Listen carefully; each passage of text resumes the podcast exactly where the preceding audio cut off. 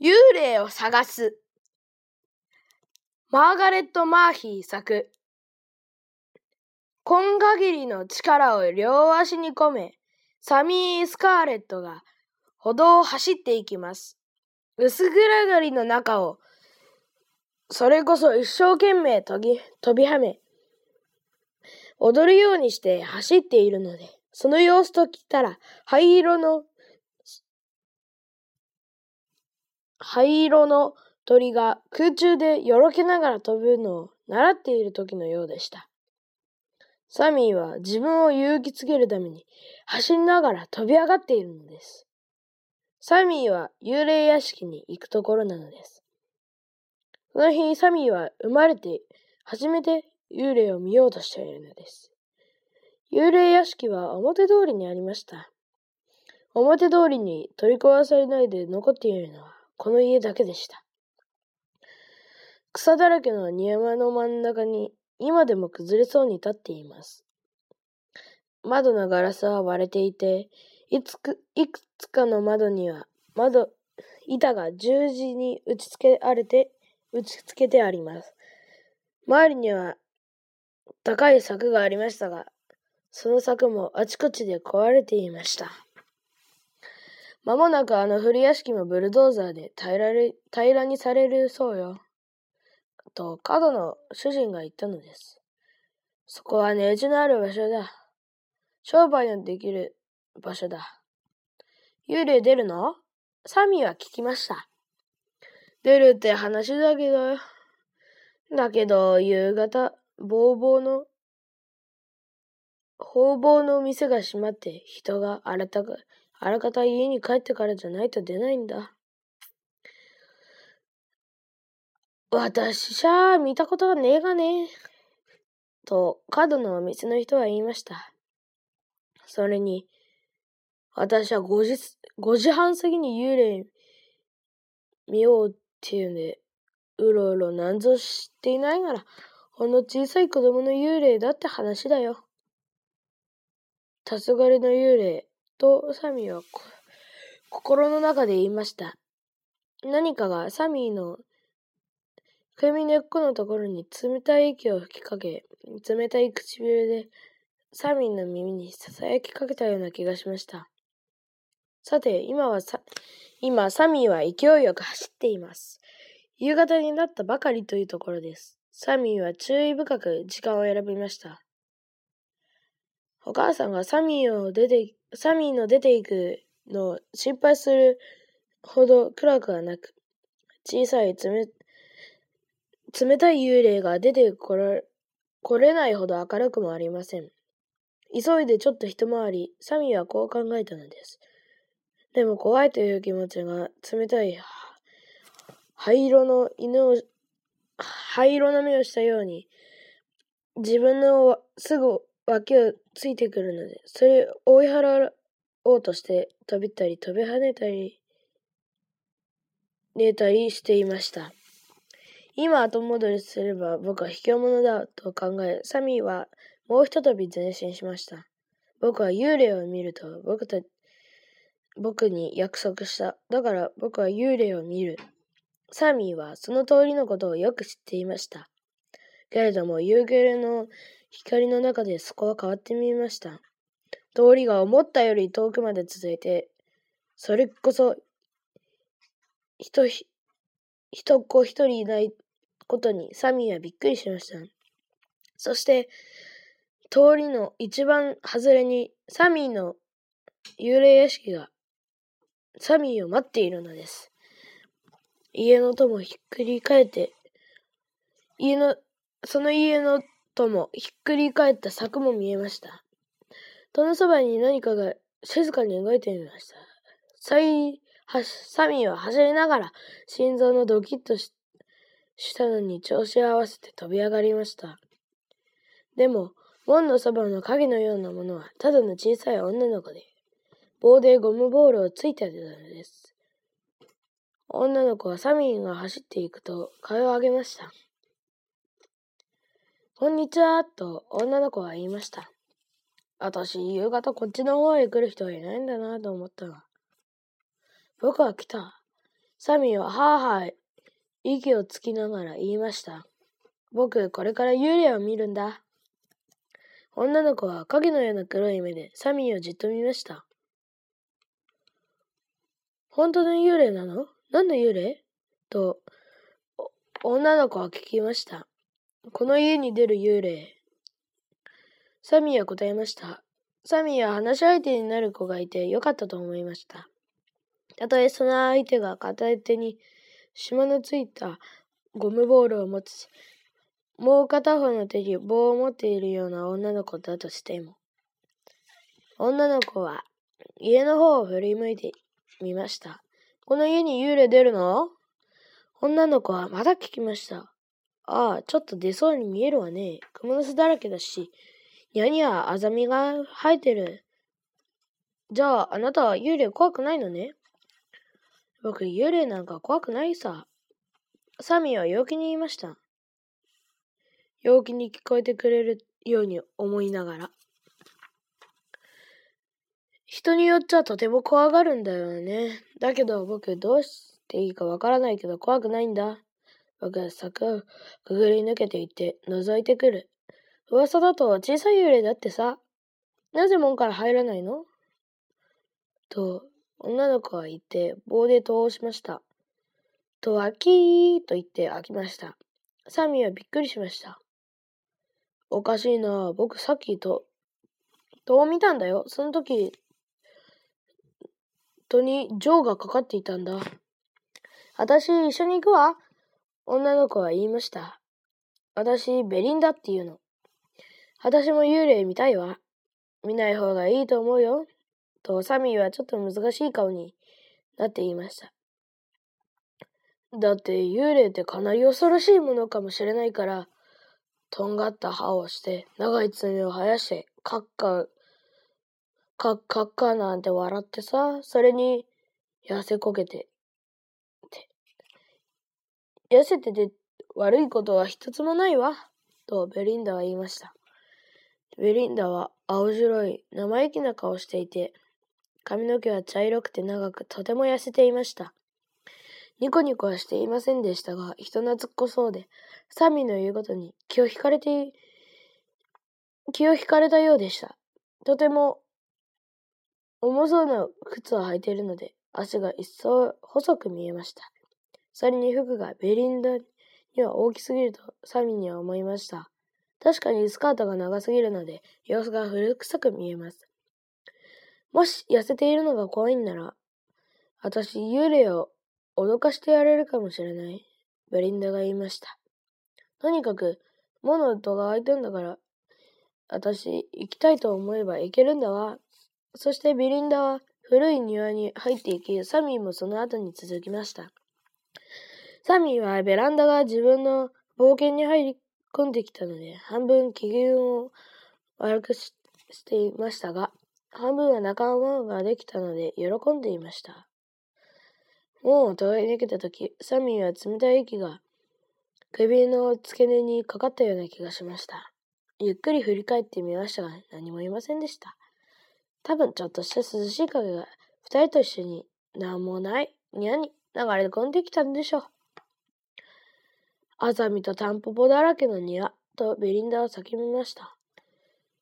鳥と虫と幽霊が自由に遊べる庭。ベリンダはそこにあるものが気に入ったようでした。芝はもう少しで私の背に届くぐらい伸びているわ。あの中になら幽霊だって楽に隠れれるわ。そしてケルミみたいにポッと上がってきて私たちのそばに立つのよ。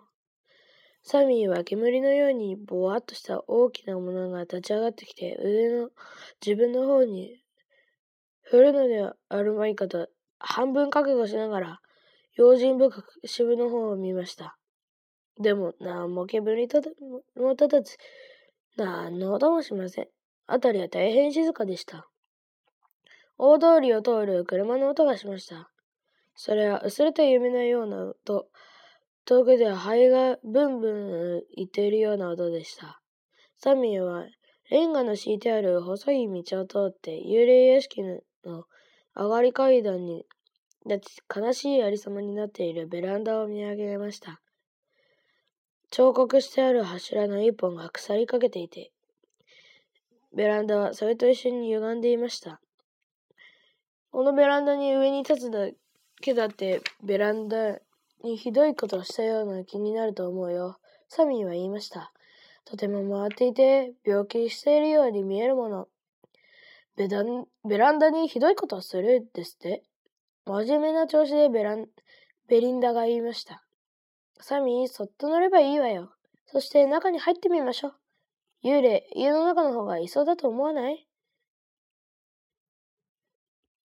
ドアに鍵がかかった、鍵がかかっているんじゃないかな。と言ってから不思議そうに聞きました。君どうして僕の名前知ってるの？いかにの、いかにもサミンって顔してるのよ。ベリンダはこう言っただけでした。ベリンダが押すとドアをゆっくり開けました。二人をその後ろの暗闇に吸い込む大きな口のようでした。僕、ここにいようかな。床が落っこちると、か、なんかとかするかもしれないから。サミーの声は低く、家と庭全体を包む苦しい、重苦しい静かさに押しつぶされたように小さく聞こえました。怖がらなくても大丈夫よ。とベリンダが言いました。これ、ただの古い空き家なのよ。古い家ってみんな丈夫な木でできているの。ベリンダは暗いドアの中に滑り込み見えなくなりました。サミーは後からついていかないわけにはなりませんでした。サミーはそしてサミーはそれこそ、はい、それこそ、これというくらい恐ろしい思いをしました。サミーは家の玄関の前に、玄関の間に立っていたのですが、そこは薄暗くて埃がたまり、ほとんど何もないくらいでした。けれども、玄関の向こうの端から薄暗いぽっこり人間の姿が、ゆっくり自分の方に近づいてくるのが見えたな。見えだけは見えたのです。幽霊とサミーは叫びました。ベリンダは振り向いてサミーを見ました。ベリンダの顔がサミーにちゃんと見えたわけではありません。でもなかなかベリンダは微笑みを浮かべているんだと気がしました。幽霊じゃないわ、とベリンダは言いました。鏡ですよ。あそこに、戸に鏡のついた押し入れがあるのよ。あなたが鏡に映してあなたを脅かしたのよ。サイミーは目をパチパチさせ、なるほど、ベリンダの言った通りだと思いました。二人は用心深く足を進めました。鏡は二人の後ろの開けっぱなしになっている入り口を映し出ました。家の中は大変暗くて、外の夕方の景色がとても明るく真珠入りに見えました。サミーは鏡の上でこすっていました。鏡は動いて低く向きました。幽霊と、サミはまた挙句ように言いましたが、鳴ったのは押し入れの戸だったのです。戸はちょっと開いていたので、サミーが押したらキシッたのです。二階へ行きましょう。ベリンダが言いました。昔はちゃんとしていたのよ。この階段。毎日磨いていたんですもの。どうしてわかる？サミーは階段のある暗い隅を見上げながら言いました。だって、埃の下はツルツルしているわ。ベリンダが答えました。一人、人が歩いたり手で磨いたりしたんで、すべすべになったのよ。けれど、それはずっと昔のことだわ。どうして君に階段がよく見えるの？真っ暗じゃないか。サミは聞きました。それくらいまだ見えるわよ。と、リンダは、もうサミーから何段か上にいて答えました。サミーはベリンダの石からついていきました。黒い、暗がりから鏡のように柔らかい、影のように柔らかい手が音もなく出てきて、絹の、絹のような顔をサミーの、絹のような指をサミーの顔に当てました。幽霊これで3回目でしかしたが、サミーは叫んでしまいました。クモの巣、ただのクモの巣よ。ベリンダはサミーに声をかけて、よこしました。サミーは顔に触ってみました。怖くて、突っ張ってしまったサミーの指が探り合ってたのが、ベリンダのように、ベリンダがいたように、クモの巣だけでした。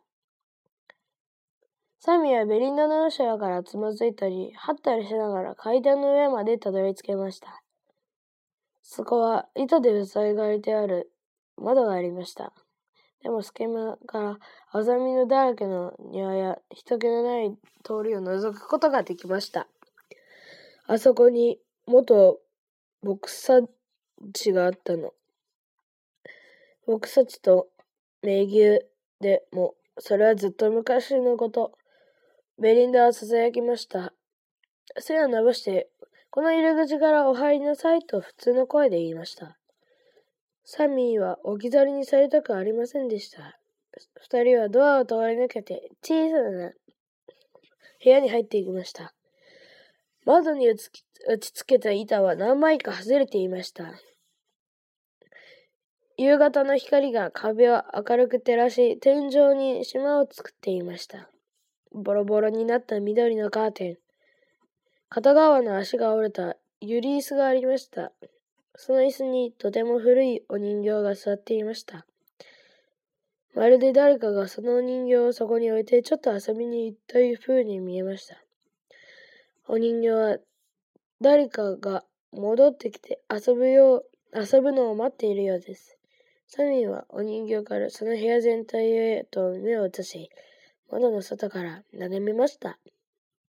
幽霊なんかいないや。サミーは言いまし言いました。それに、もう遅くなるから僕帰る。サミーは、幽霊はさっきまで考えていたほど大したように思えなくなりました。けれども自分はこ、これからずっと後ろになって幽霊のことなど考えなくなっても、この物音一つしない、崩れ落ちそうな家や、荒れ果てたいや、忘れることはあるまいとサミーは考えました。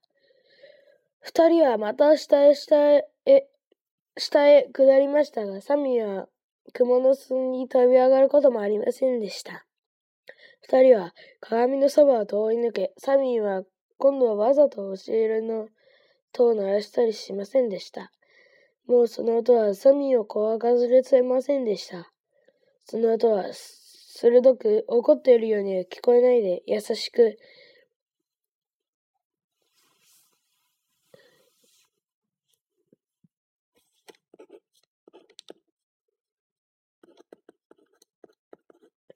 苦情を言っているように響きました。